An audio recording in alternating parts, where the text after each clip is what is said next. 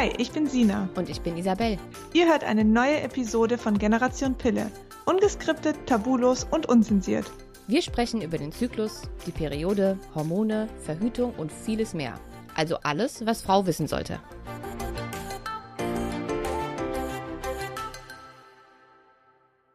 Hallo und herzlich willkommen zu einer neuen Podcast-Folge hier auf Generation Pille. Es geht heute um das Thema Schlafen, ein Thema, was ihr euch sehr, sehr lange schon gewünscht habt, wo viele Frauen gerade nach dem Absetzen der Pille auch Probleme mit haben, ob Schlafstörungen, Einschlafstörungen, Durchschlafstörungen. Und ähm, das, wir können uns das nicht so richtig ähm, alleine beantworten. Deswegen haben wir uns oder habe ich mir einen Experten ins Haus geholt. Und zwar ist es der Herr Dr. Wes. Und mit ihm gemeinsam werden wir heute das Thema Schlaf intensiver durchleuchten. Und ich bin schon ganz gespannt. Hallo, Herr Dr. Wes, stellen Sie sich doch mal kurz vor. Ja, vielen Dank erstmal für die äh, Einladung zum äh, Gespräch hier. Äh, darüber freue ich mich sehr. Wie gesagt, mein Name ist Hans-Günter Wes. Ich ja, beschäftige mich schon mein ganzes Berufsleben mit dem Thema Schlaf. Ich mache das professionell. ich leite eine schlafmedizinische Abteilung am Pfalzklinikum in Klingen-Münster. Ich bin schon seit vielen Jahren Vorstandsmitglied in der Deutschen Gesellschaft für Schlafforschung und Schlafmedizin ich habe auch eine Schlafakademie, wo ich Ärzte, Therapeuten ausbilde in schlafmedizinischen Fragestellungen und äh, auch persönlich, äh, ich weiß ja, wie Schlafen geht, schlafe ich in aller Regel auch ganz gut. Sehr schön, wunderbar. Was sind denn das für Menschen, die jetzt zu Ihnen in die Klinik kommen? Also es gibt ja verschiedene Schlafprobleme. Ähm, können Sie darüber so ein bisschen sagen? Ja, wir unterscheiden klinisch wissenschaftlich eigentlich über 80 Formen von Schlafstörungen. Okay, wow. Es gibt also nicht die eine, an die man meistens denkt, wenn man über Schlafstörungen spricht, die Ein- und Durchschlafstörungen, sondern es gibt über 80 Formen. Es gibt das Schnarchen, das krankhafte Schnarchen, die Schlafapnoe, mhm. das Syndrom der unruhigen Beine. Es gibt aber auch ganz seltene Erkrankungen des Schlafes wo man vielleicht gar nicht darüber nachdenkt erstmal und sagt, ja, ist das denn ein Problem? Wie beispielsweise das Schlafwandeln. Viele Kinder tun das ja. Wir gehen wissenschaftlich davon aus, dass jedes fünfte Kind äh, bis zur Pubertät einmal schlafwandelt. Aber wir haben dann diejenigen Schlafwandler bei uns, ja, die Dinge tun im Schlaf, wo sie sich selber gefährden, wo sie andere gefährden. Ich habe einen Lkw-Fahrer, der ist schlafwandelnd über die Autobahn gefahren oder es gibt Menschen, die springen aus dem dritten Stock äh, weil sie meinen, dass sie flüchten müssten. Ja, oder mhm. verletzen auch andere oder tun andere Gewalt an während des Schlafes. Aber das ist nur ein Beispiel für eine von vielen Schlafstörungen, die dann auch tatsächlich einen Behandlungsbedarf bekommen. Und äh, es gibt, wie gesagt, über 80 Formen davon, von diesen mhm. einzelnen Schlafstörungen, die wir klinisch-wissenschaftlich unterscheiden. Sehr spannend. Sie, ähm, Sie wissen ja, wir haben hier eigentlich vorwiegend Frauen, die den Podcast hören. Und da würde es uns natürlich total interessieren, gibt es da einen Unterschied, wie Frauen schlafen und Männer schlafen? Also grundsätzlich ist es so, dass Frauen die besseren Schläferinnen sind als mhm. die Männer. Äh, die Frauen sind flexibler in ihrem Schlafwachrhythmus, das heißt, sie sind nicht so starr an bestimmte Schlafzeiten gebunden. Frauen schlafen länger, als es Männer tun im Durchschnitt 15 bis 20 Minuten schläft die Frau länger als der Mann. Und dann ein ganz entscheidender Vorteil, die Frau hat Tiefschlaf bis ins hohe Lebensalter. Der Mann, der schaut, was den Tiefschlaf angeht, so ab dem 50. Lebensjahr mehr oder weniger in die Röhre. Da wird es immer weniger von diesem Tiefschlaf. Und der Tiefschlaf ist ja ganz wichtig für unsere körperliche Erholung, für die Regeneration mhm. unseres Körpers. Und wir gehen heute davon aus, dass es eine der Gründe eigentlich ist, dass der Mann eine kürzere Lebenserwartung hat als die Frau, weil ihm eben äh, der Tiefschlaf verloren geht ab dem 50. Lebensjahr und damit die regenerative Wirkung des Schlafes nicht mehr so ausgeprägt ist, wie das eben bei der Frau der Fall ist. Hm. Gibt es einen Zusammenhang mit den ähm, Sexualhormonen und dem Schlaf? Ja, äh, wir haben jetzt zwar darüber gesprochen, dass die Frau die bessere Schläferin ist, aber tatsächlich ist es auch so, dass die Frau zahlreiche Handicaps hat, was mhm. den Schlaf angeht. Und da ist ein Handicap äh, der Zyklus, weil es sich ganz einfach so verhält, dass in Abhängigkeit davon, wie viel Progesteron gebildet und äh, ausgeschüttet wird, der Schlaf der Frau besser oder schlechter ist. Progesteron ist eigentlich ein Tranquilizer. Äh, das heißt, das sorgt für eine gute, äh, entspannte Stimmung und eine entspannte Gemütslage. Das ist eigentlich die Voraussetzung für einen tiefen, festen und erholsamen Schlaf. Äh, Entspannung, das ist der Königsweg oder die Autobahn sozusagen in den Schlaf. Und da ist es so im Rahmen des Zyklus, wenn viel Progesteron da ist, dann verhält es sich so, dass die Frau in der Regel besser schläft nach dem Eisprung. Dann, wenn weniger Progesteron da ist, dann schläft sie schlechter. Das ist im Rahmen dann äh, der Monatsblutung beispielsweise der Fall. Aber Frauen haben auch noch ein weiteres Handicap. Sie äh, werden schwanger. Und im Rahmen der Schwangerschaft kommt es zu ganz zahlreichen Veränderungen, was den Schlaf angeht. Oft ist es so, dass Frauen im ersten Trimester eigentlich relativ gut schlafen, weil da wird Progesteron ausgeschüttet. Es sei denn, es ist so, dass die Schwangerschaftsübelkeit ihnen da in die Suppe spuckt, mhm. dann ist der Schlaf auch schon im ersten Trimester sehr schlecht. Aber spätestens dann im dritten Trimester schlafen eigentlich alle schlecht, weil das Kind ist groß, das bewegt sich schon, das dreht sich, das äh, strampelt, da werden die Organe zusammengedrückt, die Blase ist kleiner, man bekommt schwerer Luft. Und da ist es dann oft so, dass die Frau eben äh, schlechter schläft. Und äh, wenn man dann denkt, naja, äh, mit der Geburt des Kindes wird es dann besser, dann, dann drückt äh, das auch, weil äh, ja, wenn Kinder auf die Welt kommen, dann müssen die erstmal schlafen lernen, zum Leidwesen der Eltern und zum Leidwesen mhm. der Mütter. Äh, die sind am, Abend, am Anfang noch nicht an den Hell-Dunkel-Rhythmus gekoppelt. Das menschliche Gehirn muss tatsächlich erst schlafen lernen in der Form, dass es äh, lernt zu schlafen, äh, Melatonin auszuschütten, wenn es dunkel wird. Erst dann sozusagen schlafen wir nachts. Und das dauert seine Zeit, das wissen alle Mütter. Im ersten Lebensjahr schlafen die Mütter, da gibt es eine schöne amerikanische Studie, äh, bis zu sechs Monate weniger, äh, als sie das vorher getan haben. Ich war da selber überrascht bei dieser Studie äh, und konnte das gar nicht glauben. Aber wenn man es nachrechnet, wenn man vor der Schwangerschaft acht Stunden Schlaf hatte und dann na, ähm, sozusagen mit der Geburt des Kindes nur noch sechs Stunden Schlaf hatten, das ist realistisch, dann ist es ein Viertel weniger und das auf zwei mhm. Jahre bezogen, dann sind es tatsächlich sechs Monate weniger Schlaf. In dieser amerikanischen Studie war es dann auch so, man hat auch äh, den Schlaf der Männer untersucht und äh, das war dann interessanterweise so, dass die in den ersten zwei Lebensjahren wo das Neugeborene, das Kind auf der Welt war, im Gegensatz zur Frau selig, unverändert weitergeschlummert oh hat. Schlafmenge. Aber das sind natürlich die amerikanischen Männer, wir deutschen Männer sind natürlich, natürlich. Äh, völlig anders. Also Kinder sind Schlafräuber und äh, das wirkt sich möglicherweise doch noch viel mehr auf den negativ auf den Schlaf der Frau aus als eben beim Mann. Also haben wir schon zwei Handicaps äh, die die Frau hat. Und dann ist es so, dass die Frau auch eine Menopause hat, wo es zu hormonellen Veränderungen kommt, wo die weiblichen Sexualhormone äh, zurückgehen. Und da ist auch wieder dann dieser Tranquilizer, Progesteron äh, von Bedeutung. Und deswegen schlafen viele Frauen auch während der Menopause in dieser Phase auch darum herum schlechter. Aber das ist nicht nur ein biologischer Faktor, da gibt es auch psychologische Faktoren weil viele Frauen dann einfach ja auch ja, ihr, Selbstbild, ihr Rollenverständnis mhm. äh, verändern. Die Kinder gehen häufig dann aus dem Haus, man fängt wieder an, berufstätig zu werden. Also da gibt es ganz viele Veränderungen dann im Leben der Frau, was auch auf der psychischen Ebene dann letztendlich Schlafstörungen mit äh, begünstigen mhm. äh, kann. Und vielleicht noch ein letztes Handicap. Frauen sind die schlechteren Verdränger ähm, und das ist natürlich, wenn es um das Schlafen geht, äh, von Bedeutung. Äh, wir wollen natürlich nicht, dass die Menschen ihre Probleme verdrängen, weil das zu psychosomatischen Beschwerden führt. Aber es ist tatsächlich so, wir müssen uns abends, nachts, wenn wir in unser Bett gehen, wenn wir ins Schlafzimmer gehen, wir müssen uns entpflichten. Wir müssen die großen und kleinen Sorgen vor der Schlafzimmertür lassen, damit wir in die schlafförderliche Entspannung kommen. Und da gibt es einen Unterschied zwischen Männern und Frauen.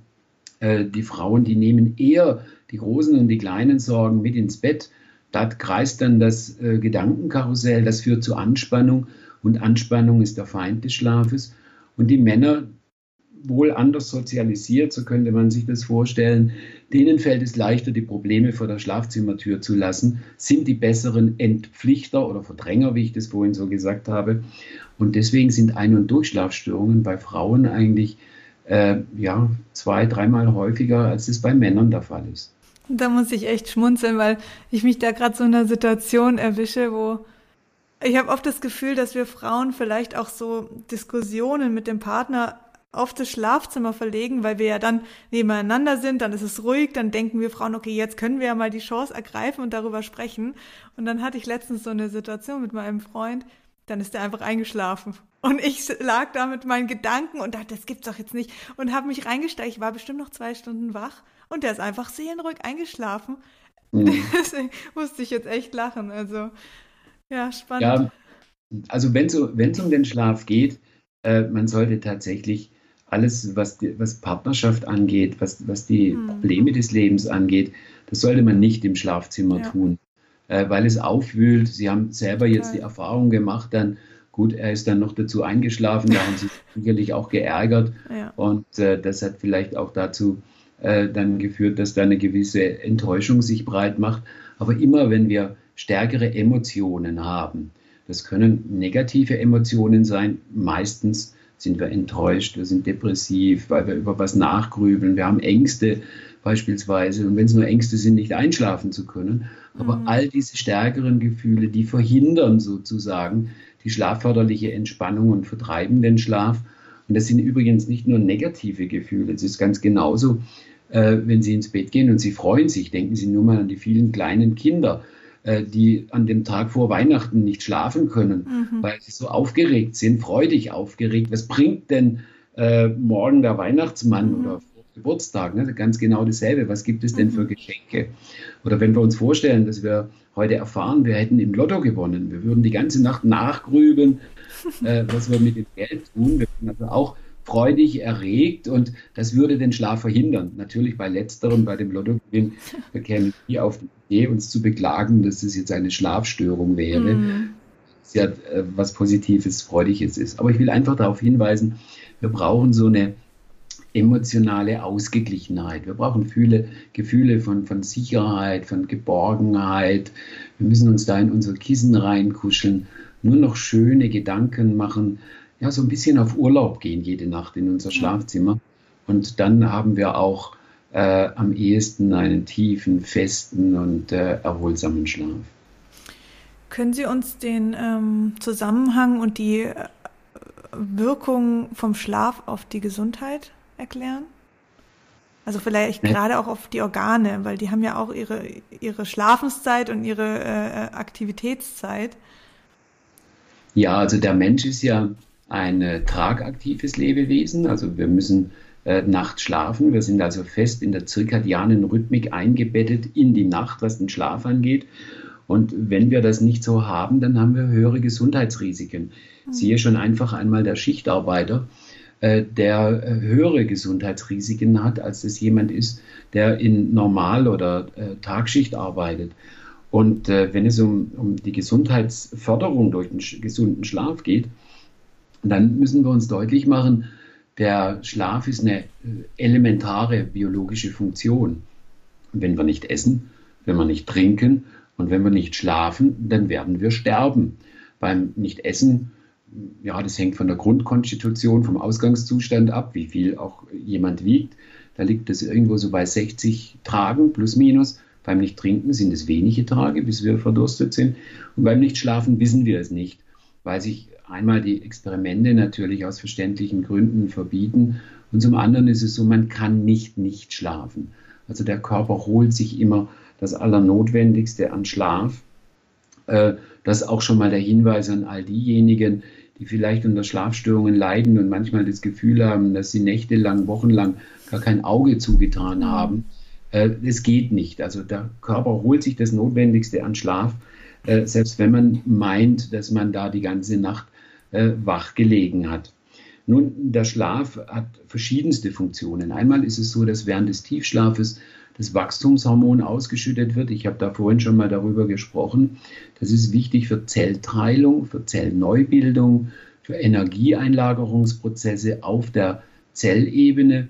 Äh, das Wachstumshormon, auch Somatropin genannt, äh, vielleicht dem einen oder anderen bekannt, weil es nämlich auch ein Dopingmittel ist. Also es ist wichtig für den Muskelaufbau während des Tiefschlafes, und das ist immer so in den ersten zwei, drei Stunden nach dem Einschlafen, da wird auch unser Immunsystem gestärkt.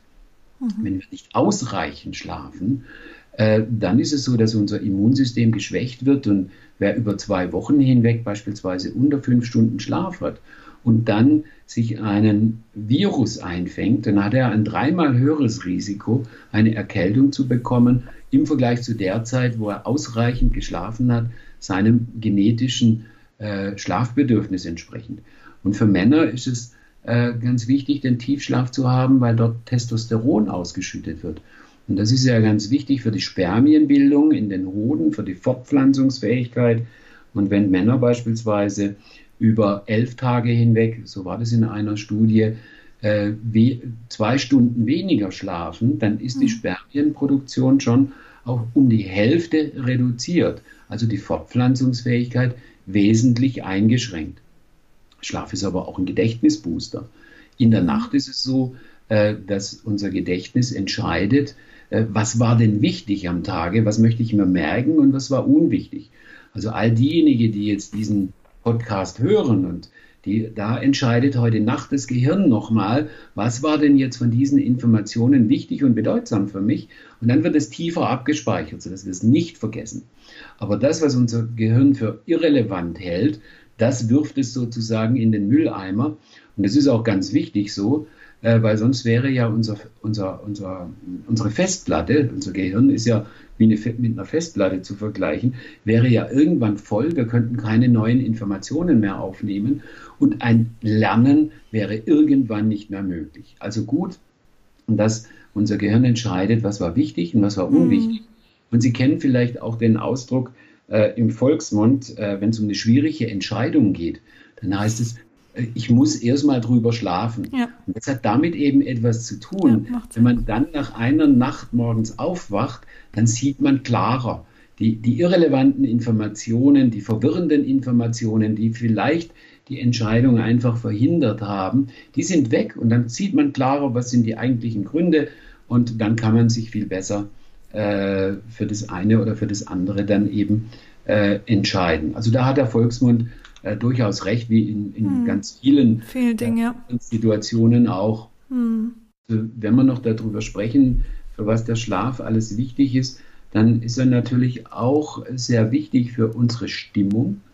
Äh, das, das ist insbesondere der REM-Schlaf, den haben wir mehr in der zweiten Schlafhälfte. Und wenn wir da zu viel davon haben, das merken all diejenigen, die mal sonntags ganz lang schlafen, äh, nicht irgendwie acht Stunden oder neun Stunden, die um 10 Uhr sich nochmal umdrehen, weil sie sich ganz schwer von ihrem Kissen trennen können und sich sagen, ach, ich habe so schön geträumt. Und um 11 Uhr wollen sie auch noch nicht raus. Und um 12 Uhr krabbeln sie irgendwann aus dem Bett dann. Und dann hat man eigentlich zwölf oder mehr Stunden Schlaf gehabt, aber der Tag ist wie gelaufen. Mhm. Man ist irgendwo gerädert, man ist so mhm. lustlos, ein bisschen antriebslos, ein bisschen gereizter. Und es liegt daran, wir hatten zu viel REM-Schlaf und das macht dann eine negative Stimmung. Auf der anderen Seite, wenn wir mal eine Nacht durchgemacht haben, aber ich betone ohne Alkohol, äh, dann ist es so, dass wir uns am nächsten Tag oft in unserer Stimmung ein bisschen angehoben fühlen. Ein bisschen, bisschen euphorischer sind, sind zwar müde körperlich, aber stimmungsmäßig so ein bisschen euphorischer, könnten einkaufen gehen oder sonst irgendwelche Dinge tun. Und das liegt daran, wir hatten jetzt zu wenig REM-Schlaf. Also tatsächlich äh, Schlaf ist ein Stimmungsregulator. Wenn wir allerdings über viele Monate hinweg schlecht schlafen, an Schlafstörungen leiden, dann steigt unser Depressionsrisiko deutlich an. Dann steigt auch das Risiko für Angsterkrankungen beispielsweise, für Suchtverhalten steigt das Risiko an. Also es ist schon gut, wenn wir äh, für ausreichend Schlaf sorgen. Und Sie haben ja auch gefragt, auf welche Organe sich das auswirkt, wenn wir nicht ausreichend schlafen. Ähm, da ist es so, dass vor allem das Herz auch oder das Herz-Kreislauf-System beeinträchtigt wird. Menschen mit Schlafstörungen, äh, die haben ein ja, fast 50 Prozent höheres Risiko für einen Herzinfarkt. Die haben fast ein doppelt so hohes Risiko für koronare Herzerkrankungen, für einen Schlaganfall, ein höheres Risiko für Stoffwechselerkrankungen wie ein Diabetes beispielsweise. Also Schlaf ist schon, wie es der Volksmund sagt, äh, die beste Medizin eigentlich. Mhm. Und deswegen plädiere ich immer dafür, dass wir eine neue Schlafkultur eigentlich in unserer Gesellschaft benötigen. Wir schätzen den Schlaf viel zu wenig. Wenn Sie sich das einmal äh, äh, überlegen, wir haben so viele Schimpfwörter von Menschen, die jetzt äh, viel schlafen. Das ist dann eine Schlafmütze, das ist eine Schnarchnase. Äh, weisen wir darauf, dass die Konkurrenz doch auch nicht schläft. Ne?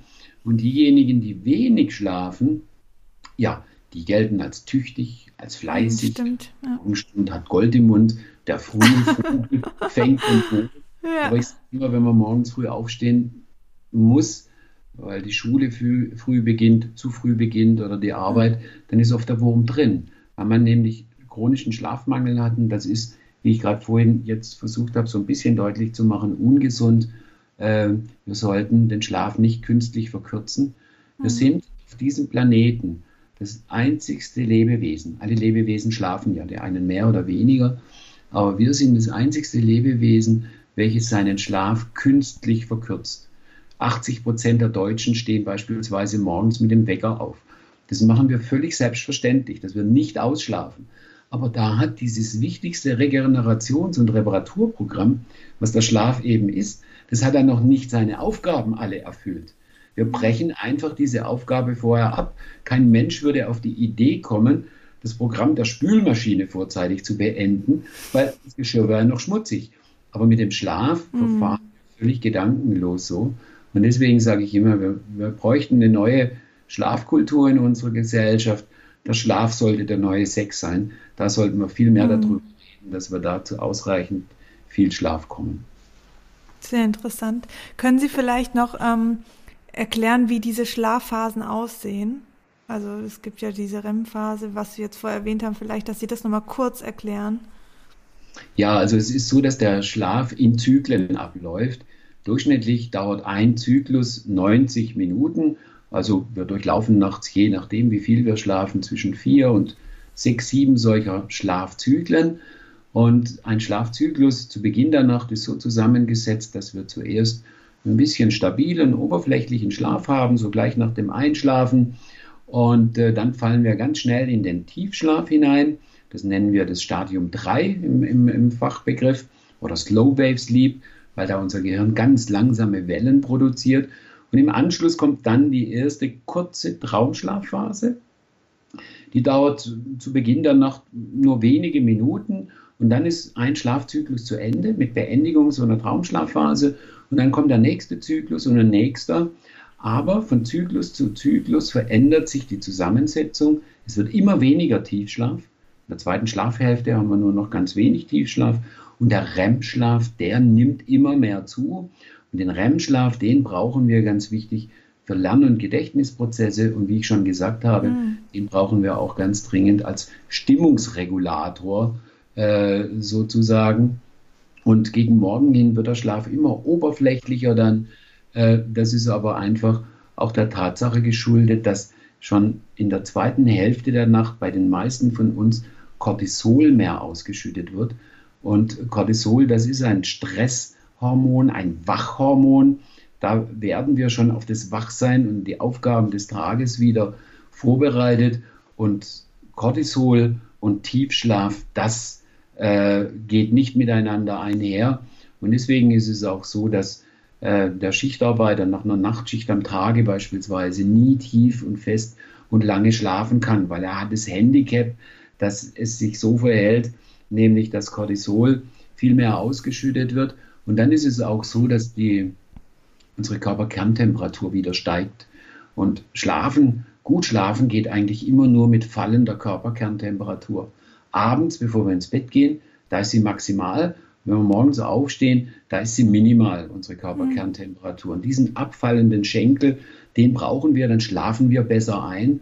Aber äh, vertun Sie sich nicht, setzen Sie sich heute Abend jetzt nicht in den Kühlschrank, um besser einzuschlafen. es geht darum, äh, dass nämlich die Körperkerntemperatur, die muss abfallen und nicht die äh, Temperatur an der Hautoberfläche. Mhm. Und deswegen ist es sogar im Gegenteil so, dass Wärme für Kälte sorgt. Also wenn wir abends, sage ich mal, uns in eine warme Decke kuscheln, äh, wenn wir ein warmes Bad nehmen, wenn wir uns vor den Ofen setzen oder wenn wir einfach nur vielleicht mit dem Partner kuscheln oder ähm, was wollte ich jetzt noch sagen, äh, warme Bettsocken tragen. Genau das war mir noch wichtig, darauf hinzuweisen. Äh, dann ist es so, dass wir die Körperoberfläche wärmen und die Gefäße weiten sich darunter und dann kann das warme Blut besser dorthin fließen und wird leichter gekühlt. Mhm. Also das heißt, wenn wir für Wärme sorgen, wird die Körperkerntemperatur besser gekühlt und wir schlafen besser ein, was ja jeder kennt. Nach einem warmen Bad äh, schläft man eben besser ein. Und die warme Bettsocken, das wäre vielleicht ein Tipp für alle Schlechtschläferinnen, mhm. ähm, die verkürzen die Einschlafzeit. Da gibt es zwei, drei Studien und verkürzen die Einschlafzeit je nach Studie zwischen 8 und 15 Minuten. Also das, das ist schon ist super, so eine ja. kleine Schlaftablette eigentlich. Man kann aber, wenn man kleine Bettsocken hat, die einfach zum Partner rüberstrecken, äh, die Beine, die Füße. Ich glaube, das macht jede Frau, oder? ja. Ja, sehr spannend. Ähm, also, so wie ich das jetzt auch, ich habe so ein bisschen mit in der Community schon erwähnt, dass ich eben dieses Podcast-Interview führe und dann ähm, so ein paar Fragen stellen lassen. Und viele haben von verschiedenen Schlafproblemen berichtet. Also man hat zum Beispiel die Frauen, die sagen, ich kann nicht einschlafen. Dann gibt es die, die können nicht durchschlafen. Und dann gibt es die, die kommen morgens nicht aus dem Bett. Mhm. Also das, diese drei äh, Kategorien habe ich jetzt so durch diese Fragen für mich wahrgenommen. Ähm, haben Sie da irgendwie eine Erklärung zu? Oder wenn wir jetzt mal mit denen beginnen, die nachts nicht einschlafen können. Also ich, so wie, ich würde jetzt mal sagen, Gedanken spielen da auf jeden Fall eine Rolle. Bei uns Frauen vor allen Dingen, was Sie ja vorher schon erwähnt haben. Ja, das ist es meistens. Also bei den Einschlafproblemen äh, ist es tatsächlich, äh, Schlafen ist oft Kopfsache und gerade bei den Einschlafproblemen ist es so, äh, viele, ja, die rasen den ganzen, durch den, durch den Tag sind da immer äh, auf hoher Geschwindigkeit und dann kommen die nicht runter. Das Gedankenkarussell im Bett dreht sich weiter. Äh, sie, sie kämpfen vielleicht auch mit dem Schlaf. Also nichts schlimmer als ins Bett gehen und schlafen wollen. Wer schlafen will, bleibt wach, sage ich immer, weil man, wenn man dann sich von links nach rechts wälzt, immer wieder auf die Uhr schaut, die Bettdecke hoch und runter zieht, vielleicht wieder raus und wieder reinrennt, äh, das, das führt zu Unruhe. Das, und äh, Unruhe ist Anspannung und das habe ich schon gesagt. Anspannung ist der Feind des Schlafes. Also es sind tatsächlich zwei Faktoren, die da eine Rolle spielen.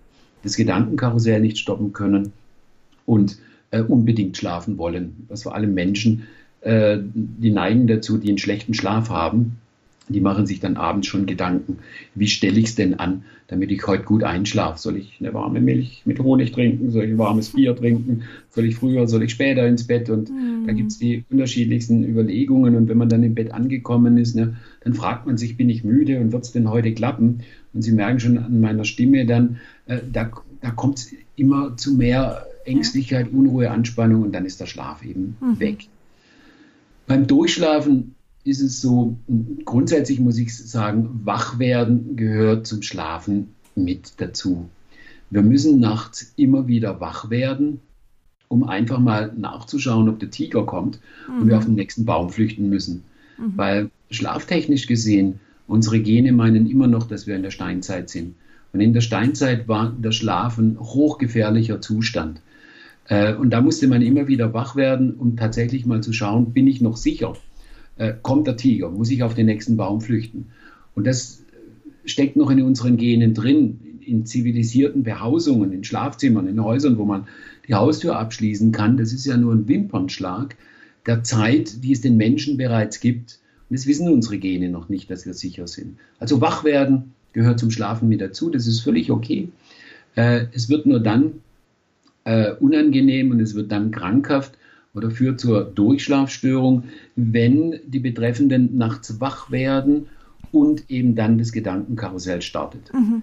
Äh, dann ist wiederum die Anspannung da Oder wenn man dann nachts auf, äh, aufwacht und auf den Wecker schaut und sich sagt, ach du meine Güte, erst zwei Stunden geschlafen. Äh, werde ich es schaffen, wieder einzuschlafen? Ich muss doch einschlafen. Morgen klingelt um die und die Zeit der Wecker. Ich habe nur noch vier Stunden und das muss doch jetzt klappen. Und dann komme ich wieder in diesen Teufelskreis rein, dass ich schlafen will und eben Schlaf verhindert wird. Natürlich gibt es auch körperliche Ursachen, wenn der Blutdruck nachts abfällt, wenn wir in den Unterzucker kommen beispielsweise. Auch das kann Schlafstörungen mit bedingen. Aber diese körperlichen Ursachen, die sind gar nicht so häufig oder Schmerzsyndrome könnten auch eine Ursache sein, sondern es ist ganz häufig eben ja, Kopfsache und mhm. die emotional angespannte äh, Situation. Das dritte war dieses morgens nicht äh, wach werden, nicht aus dem Bett kommen. Da werde ich natürlich schon ein bisschen hellhörig, weil das kann einmal daran liegen, dass der Schlaf nicht erholsam ist. Es gibt Schlafstörungen, die sind dadurch gekennzeichnet, dass wir wiederholt Wegreaktionen im Schlaf haben, was der Einzelne nicht bemerkt. Wenn wir nur so alle, immer ein paar Sekunden wach werden weil zum Beispiel die Atmung sich wieder normalisieren muss, weil man eine Atmungsstörung, eine Schlafapnoe äh, im Schlaf hat oder weil man periodische Beinbewegungen beispielsweise hat, äh, die der Einzelne, das ist dem Einzelnen nicht bewusst. Da muss man dann im Schlaflabor untersuchen. Äh, das könnte so eine Ursache sein, dass man morgens eben noch gerädert ist. Manchmal ist es aber auch eine stimmungstechnische Sache. Ne? Ähm, viele Menschen neigen ja auch so ein bisschen zur, äh, zum depressiven Pol hin. Und es ist ein Charakteristikum von depressiven Störungen, dass man morgens so ein Stimmungstief hat, dass man mhm. so lust- und antriebslos ist und dass einem, wenn man sich den Tag vorstellt mit all seinen Aufgaben, ja, da will man eigentlich gar nicht aus dem mhm. Bett. Äh, da will man, wie es der Volksmund sagt, die, sich die Decke über den Kopf ziehen und eigentlich nichts von den Problemen des Alltages wissen. Und das kann natürlich auch hin und wieder eine Ursache sein, wenn man morgens nicht rauskommt. Aber da ist dann tatsächlich der, der Schlafexperte, der Schlaftherapeut gefragt, da ist ein Schlaflabor dann gefragt, wenn es äh, um solche Dinge geht, wenn man nicht aus dem Bett kommt, obwohl man ausreichend Schlaf hatte. Hm, total spannend. Ja, ich, ich sehe da auch immer wieder, also ich zum Beispiel, ich bin der Meinung, ich bin eine ganz gute Schläferin, also ich gehe in, ins Bett und dann dauert es auch nicht lang, dann schlafe ich ein. Wobei ich sagen muss, wenn ich alleine ein, äh, wenn ich alleine schlafe, weil mein Freund nicht da ist, schlafe ich immer ein bisschen unruhiger. Wach öfters auf. Das ist, ja, das erkenne ich bei mir ganz häufig, weil es vielleicht auch einfach die Gewohnheit verändert. Ja, es hat ja damit was zu tun, äh, wie entspannt wir sind. Und mm. je entspannter, umso besser der Schlaf äh, wie, wie sicherer und behüteter wir uns fühlen. Ne? Und wenn wir alleine schlafen, dann kann es durchaus eben sein, dass äh, wir dann ein bisschen unruhiger, angespannter sind, weil wir uns nicht so sicher, nicht so geborgen fühlen. Aber das ist ganz interessant. Es gibt eine ganze Reihe von Studien, die zeigen uns eigentlich, wenn Paare äh, zusammenschlafen, in einem Bett, in einem Schlafzimmer, und wir es objektiv messen, also mit der Technik, die wir im Schlaflabor haben, mhm. dann ist es so, dass die Frau eine schlechtere Schlafqualität hat, wenn sie neben ihrem Mann liegt, mhm. als wenn wir beide trennen und dann nochmal im Vergleich alleine schlafen lassen. Mhm. Alleine hat die Frau die objektiv bessere Schlafqualität. Beim Mann ist es paradoxerweise andersherum. Der schläft besser qualitativ, objektiv gemessen, wenn die Frau daneben liegt. Und wenn der alleine schlafen muss und die Frau nicht neben ihm liegt, dann hat er eine schlechtere Schlafqualität. Also da scheinen Männer und Frauen irgendwie nicht gut zusammenzukommen. Wenn wir es objektiv messen, natürlich auf der psychischen Ebene ist es immer so, dass beide eigentlich es am liebsten haben, wenn sie mhm. zusammen in einem Bett liegen, weil das was mit Intimität, Sicherheit und Geborgenheit zu tun haben. Aber wir haben uns schon wissenschaftlich den Kopf darüber zerbrochen, wie das eigentlich sein kann, äh, dass wir diese Unterschiede haben zwischen Mann und Frau, wenn sie zusammen oder alleine schlafen. Und da haben uns ein paar Evolutionsbiologen so Hinweise darauf gegeben, äh, dass sie gesagt haben, naja, Mann und Frau haben unterschiedliche Gruppenerfahrungen gemacht. Äh, bei der Frau ist es so, schon in den grauen Vorzeiten, also wir kommen wieder auf die Steinzeit zurück, äh, die war immer für die Gruppe zuständig. Äh, auch nachts, die hat äh, äh, sich eigentlich clever verhalten, so die Evolutionsbiologen. Die hat nämlich gewusst, der Mann, der hatte ja den stärkeren Körperbau und der war für die Jagd zuständig. Mhm. Und die hat gemerkt, wenn sie den schlafen lässt, dann bringt er am Tag mehr Beute. Und also die, mhm. die, ganze Sippe, die ganze Gruppe profitiert davon. Mhm. Also hat sie sich gesagt, sie sorgt für die Gruppe auch nachts und lässt ja. ihn schlafen. Und äh, der Mann äh, hat die Erfahrung gemacht, wenn er in der Gruppe jagen geht, dann ist er A sicherer, weil da kann man sich wechselseitig auch schützen, ne, verteidigen und er ist erfolgreicher in der Jagd. Also der Mann hat eine Gruppenerfahrung gemacht, so die Evolutionsbiologen dahingehend, dass eben er in der Gruppe entspannter ist, sicherer ist, geborgener ist. Und die Frau auf der anderen Seite hat aber eine Gruppenerfahrung gemacht dahingehend, dass wenn sie mit ihrem Mann dann die Kleingruppe bildet, dann schläft sie sozusagen an ihrem Arbeitsplatz, weil sie ist für diese Kleingruppe zuständig, wie in den mhm. grauen Vorzeiten. Und das wäre unbewusst noch in den Genen drin steckend. Und deswegen schläft sie weniger tief und wacht eher mal häufiger auf. Das sagen die Evolutionsbiologen, ob man das jetzt so glauben mag oder nicht, das möchte ich jedem Einzelnen überlassen. Mhm. Äh, aber wir tappen da vielleicht auch noch ein bisschen im Dunkeln, ne, was da die Ursache für dieses Phänomen ist. Und ähm, wir haben ja jetzt viele Frauen, die ähm, kommen von einer hormonellen Verhütung, wie zum Beispiel die Pille.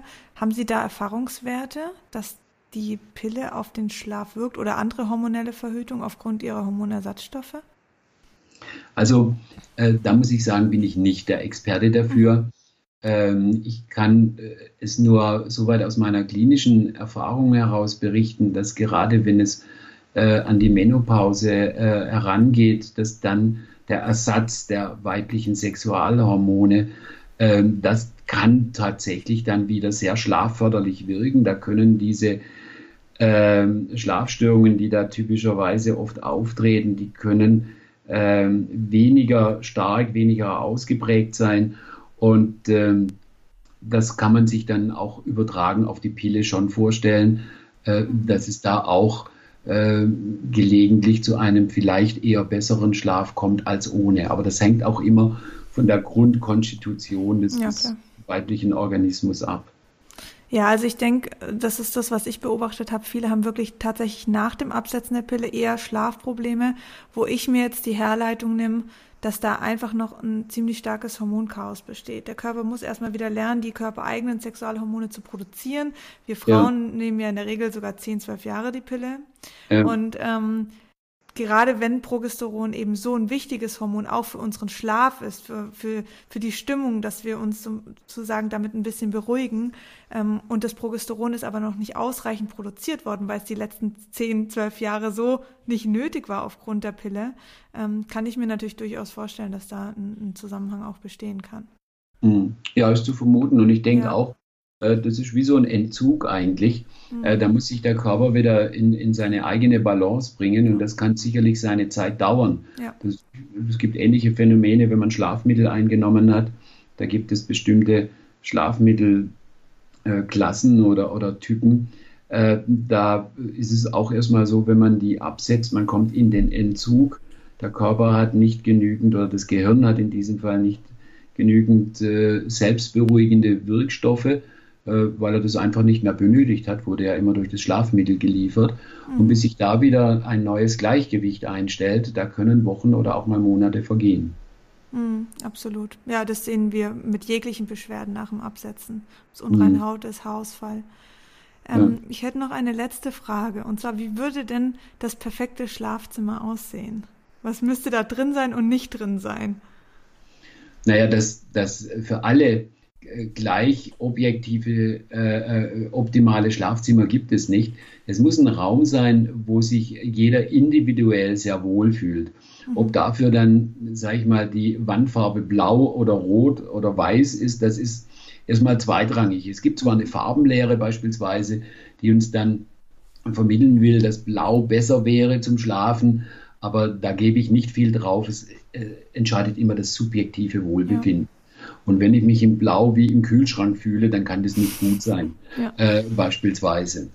Äh, wichtig, glaube ich, ist es, dass äh, das Schlafzimmer tatsächlich ein Rückzugsort ist, der nichts mit Alltag zu tun hat, wo wir auf Urlaub gehen und dementsprechend sollten da keine Alltagsgegenstände drin sein. Mhm. Da sollten keine Steuerunterlagen drin sein, kein PC drin stehen, da sollte kein Bügelbrett drin stehen äh, oder irgendwas, äh, was jetzt mit Alltag eben und seinen Aufgaben zu tun hat, sondern das ist der Ort, wo wir an acht von 24 Stunden am Tag auf Urlaub gehen, wo wir uns wohlfühlen. Das sollte eine Wohlfühloase äh, eben für uns äh, werden. Und ähm, wie ist es denn mit äh, Abdichtung? Also Jalousien, ja, nein? Also wir brauchen Dunkelheit, äh, ja. um äh, Melatonin zu produzieren und äh, um dann gut schlafen zu können. Aber diese Dunkelheit ist im Vorfeld, vor dem Zubettgehen sehr wichtig, äh, damit dieser Schlafbodenstoff Melatonin überhaupt äh, gebildet werden kann und wir müde werden wenn wir den ganzen Abend vor LED-Bildschirmen rumhängen, ähm, welche, blau, welches, welche blaues Licht ausstrahlen, wie es im Sonnenlicht enthalten ist, oder Neonröhren haben, auch mit diesem Blaulichtanteil, manche Energiesparlampen haben das, auch dann gaukeln wir unserem, unserem Gehirn Tag vor. Und es bildet nicht dieses Melatonin. Wir werden nicht so schnell müde und finden nicht so leicht ins Bett. Mhm. Im Bett allerdings angekommen, da muss ich sagen, wenn wir die Augen zumachen, ist dunkel. Mhm. Egal, ob jetzt Jalousien hoch oder runter, mhm. Äh, das, die Augen, Augenlider sind in der Lage, das Licht, äh, das störende Licht in aller Regel auszublenden. Wir hatten in der Steinzeit auch keine Jalousien, äh, mhm. wo wir die, die ähm, dann die Rollläden hoch oder runter ziehen konnten. Da hatten wir eben unsere Augenlider. Das war wichtig. Äh, und ich finde immer das beste Beispiel eigentlich äh, ist das, wo schläft in ganz Deutschland am besten? An welchem Ort? Vor dem Fernseher. Und vor dem Fernseher ist es laut, oh, ja. hell und nicht so bequem. Und das macht Ihnen schon deutlich, dass mhm. das nicht die schlafstörenden Faktoren sind, sondern vom Fernseher, da kommt vor allem eines zum Tragen. Wir schalten den Fernseher an und uns selber ab. Das heißt, wir kommen in die totale Entspannung hinein, weil unsere Aufmerksamkeit auf was gerichtet wird oder gebunden wird, was wenig stimulierend ist, aber es lenkt uns doch von unseren Sorgen ab. Ja, und so kommen wir in die totale Entspannung. Und dass es dann laut oder hell ist, das stört gar nicht. Mhm. Später im Bett, da gibt es manchen Bettgenossen oder Bettgenossin, da stört dann schon der Partner, der nur lebt.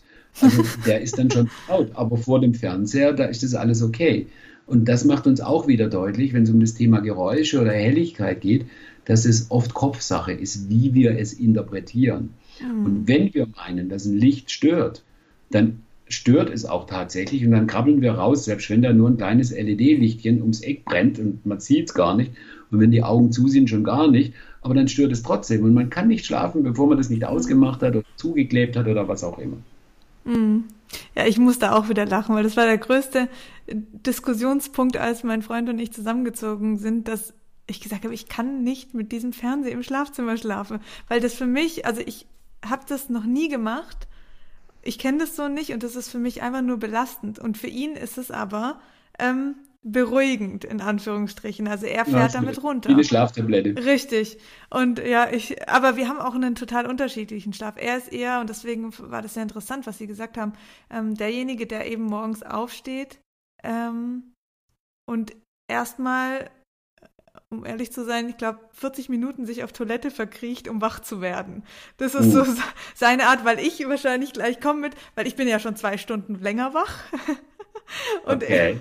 und bin dann gleich wahrscheinlich schon im Aufgaben verteilen, was da mir wieder klar wird, wo Sie gesagt haben, dass dieses, diese Haltung gegenüber ähm, die Aufgaben, die an dem Tag auf einen zukommen und wir müssen jetzt, oder ich muss noch das machen und das machen und das machen, ihn wahrscheinlich einfach so verstimmen lässt morgens. Weil er weiß, ja, ich sitze jetzt da unten und. Es könnte ja auch sein, er ist eine Eule, also ein Spättyp. Äh, ein Spättyp, der kann abends lange wach sein ja. und kommt aber morgens um sechs oder sieben einfach nicht raus, weil für den ist morgens sieben Uhr noch mitten in seiner subjektiven Nacht, äh, weil er eine Eule ist. Und äh, Lerchen, die werden zwar abends früh müde, Die können, äh, die, die um 8, 9 Uhr abends haben die schon die Bettkarte gezwickt, die Bettzipfelmütze auf und wollen ab ins Bett. Aber morgens um 6 Uhr, da springen die aus dem Bett und sagen, oh, was bringt mir der Tag? Mhm. Aber die sind in der Minderheit. Mhm. Äh, die meisten sind eben später getaktet und kommen dann morgens schwer raus. Und gerade wenn es dann Ende der Woche wird, äh, dann ist man Freitagmorgen so, als wenn der Wecker klingelt, dann sagt man sich, oh je, Gott sei Dank, das letzte Mal heute, dann kann ich wieder Schlaf nachholen am Wochenende. Aber das sind halt die Normal- und die Spättypen, die haben echt ein Handicap in unserer Gesellschaft. Weil wir werden ja alle von dem moralischen Zeigefinger der Lerchen morgens um sechs aus dem Bett getrieben. Von mir? Schule, Schule und Arbeit beginnt für die meisten ja. von uns viel, viel zu früh. Ja, und vielleicht braucht er einfach deswegen mal seine Ruhe, um so langsam auf Touren zu kommen. Und ich sage mal, so ein Hangover am Morgen bis zu einer Stunde sehen wir als normal an. Okay. Ja, also es, es ist auch wirklich belastend für, belastend für die Beziehung, wenn man versucht, das aktiv zu verändern. Also das kann ich jetzt aus meiner Erfahrung sagen, sondern das ist wirklich, es tut ihm besser, diese Zeit morgens für sich zu haben und ähm, ein, zwei Stunden länger als ich zu schlafen, was dann ja halb neun ist für ihn. Ja, zum Beispiel. Das ist ja genetisch festgelegt, ob wir mhm. Lerche oder Eule sind. Und oft ist okay. es in Beziehungen so, dass man sich da umerziehen will. Ne? Äh, ja. Abends kommt der Vorwurf von der einen Seite, mit dir ist ja nichts anzufangen, du gehst immer ins Bett. und äh, morgens kommt dann der Vorwurf von der anderen Seite, steh ja. doch mal auf, du verpennst den ganzen Tag. Ja. Aber das ist tatsächlich, es gibt viel Konfliktstoff. Da gibt es auch mhm. Studien dazu, ob die Partnerschaften tatsächlich länger halten, wenn gleich und gleich sich zusammengesellt, also Lerche mit Lerche oder Eule mit Eule, oder ob es besser ist für den Partnerschaftserfolg, wenn, wenn zwei, zwei unterschiedliche zusammen sind. Aber da erinnere ich mich an eine Studie, da kam beispielsweise raus, wenn so eine extreme Lerche, eine extreme Eule aufeinandertreffen, äh, dann ist es so, dass deren in dieser Studie deren Beziehung statistisch gesehen 7,2 Jahre länger gehalten hat. Also mhm. vielleicht ist es manchmal auch ganz gut, wenn man nicht immer was miteinander zu tun hat, könnte man sagen. Auf jeden Fall. Ach, super spannend. Ich, da waren jetzt so viele informative Dinge dabei. Also selbst für mich, wo ich denke, wow, da sehe ich mich total wieder. Ähm, vielen, vielen Dank für dieses tolle Interview. Ja, gerne. Hat mir Spaß gemacht. Wo kann, also zum einen kann ich noch jeder Frau oder jedem Zuhörer ähm, ihr Buch ans Herz legen. Und zwar Schlaf wirkt Wunder. Wirklich. Ja, in, in, diesem Buch habe ich jetzt ganz viele Dinge äh, beschrieben, natürlich viel ausführlicher beschrieben, mhm. was wir jetzt auch miteinander besprochen haben. Da gibt es noch viel mehr auch Wissenswertes. Und das Buch ist auch so geschrieben, dass man Nutzen davon haben kann, dass ja, absolut, man äh, viele Tipps, Tricks, Methoden an die Hand bekommt für einen besseren Schlaf. Äh, ich habe auch ein Drei-Wochen-Programm, so im letzten Teil für einen besseren Schlaf, für wirklich Menschen, die dann ein ernsthafteres Schlafproblem haben. Und es ist, es ist schön, äh, ich bekomme immer wieder auch äh, Leserzuschriften, dass sie nach der Lektüre des Buches mhm. wieder besser schlafen können, die sich dann bedanken. Und das macht dann natürlich auch Spaß, ja. Ja, absolut, verstehe ich. Und das ist auch sehr berechtigt. Also ich kann das Buch jedem empfehlen. Ich werde das auf jeden Fall mit verlinken. Wenn jetzt die ein oder andere Person noch das Gefühl hat, man müsste sie irgendwie kontaktieren in ihrer Klinik oder sonst was, was gibt es denn für Möglichkeiten, sie ähm, zu, äh, ja, sie zu erreichen? Wie, wo findet man sie? Also zum einen kann man mich erreichen äh, im Pfalzklinikum in Klingen-Münster, dort das interdisziplinäre Schlaflabor. Wir haben da eine Homepage, da findet man meine E-Mail oder die von, von unserer Sekretärin dort. Da kann man mir äh, schreiben, äh, bin ich gerne bereit zu antworten oder man macht äh, dort einen äh, Termin aus. Zu uns kommen Menschen aus ganz Deutschland äh, angereist, auch in unsere Schlafschule. Wir haben auch Schlafseminare, äh, wo man in zwei Tagen wieder schlafen lernen kann. Und auch da ist es so, dass die Menschen von überall herkommen, weil wir einfach dann mit unseren Tipps, Tricks, Methoden, das nennt man eine kognitive Verhaltenstherapie der Insomnie, da können wir recht gut helfen, dass jeder wieder zu seiner eigenen Schlaftablette wird. Sehr gut. Okay, ich verlinke das alles, was Sie genannt haben, so wie auch Ihr Buch ähm, und die Webseite.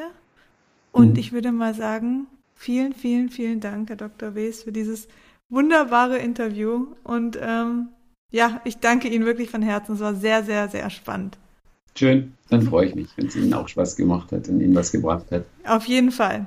Dann würde ich mich jetzt von euch verabschieden, wünsche euch noch einen wunderschönen, eventuell Abend und auch einen guten Schlaf Und ihr wisst, wo ihr uns findet, auf Instagram oder auch Facebook. Und wenn euch die Folge gefallen hat, dann freue ich mich natürlich oder wir freuen uns über eine Bewertung und verabschiede mich damit. Tschüss!